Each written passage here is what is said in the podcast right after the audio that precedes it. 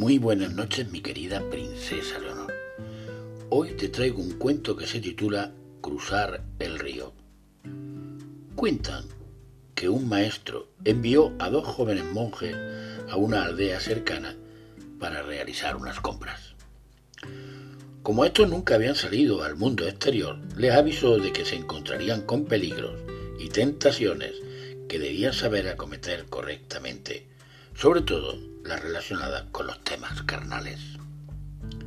Ambos jóvenes se pusieron en marcha desconociendo lo que se podía encontrar por el camino.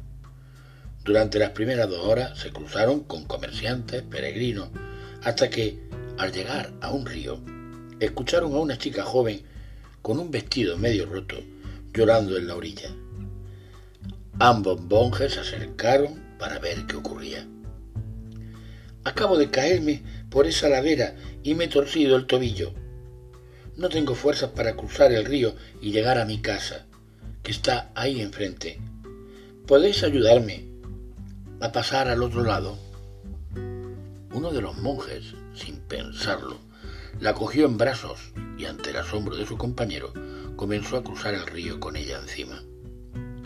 Tras unos minutos la dejó en la otra orilla y la acompañó hasta su casa, que estaba a unos metros.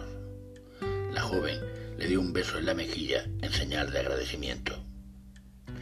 El monje cruzó de nuevo para reunirse con su compañero, pero éste, en cuanto lo tuvo al lado, comenzó a recriminarle su comportamiento. Has llevado a una chica joven medio desnuda en tus brazos. Vas a cargar con un gran pecado. Nos lo habían advertido. Pasaban las horas y durante todo el camino su compañero no paraba de recriminarle lo que había hecho. En cuanto llegaron al monasterio, fue a contarle al maestro lo ocurrido.